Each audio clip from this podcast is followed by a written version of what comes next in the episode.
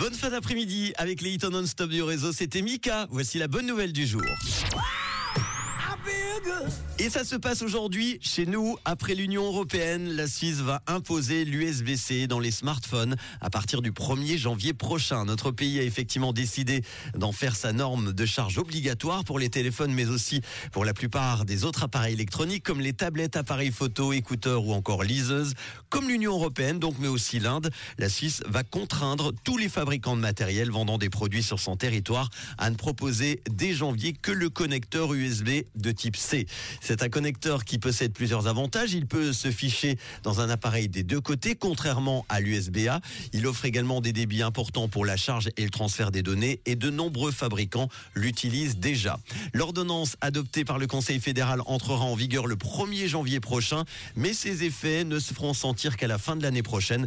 L'Office fédéral de la communication nous a en effet précisé que l'obligation sera effective au 28 décembre 2024, soit en même temps que dans l'Union européenne.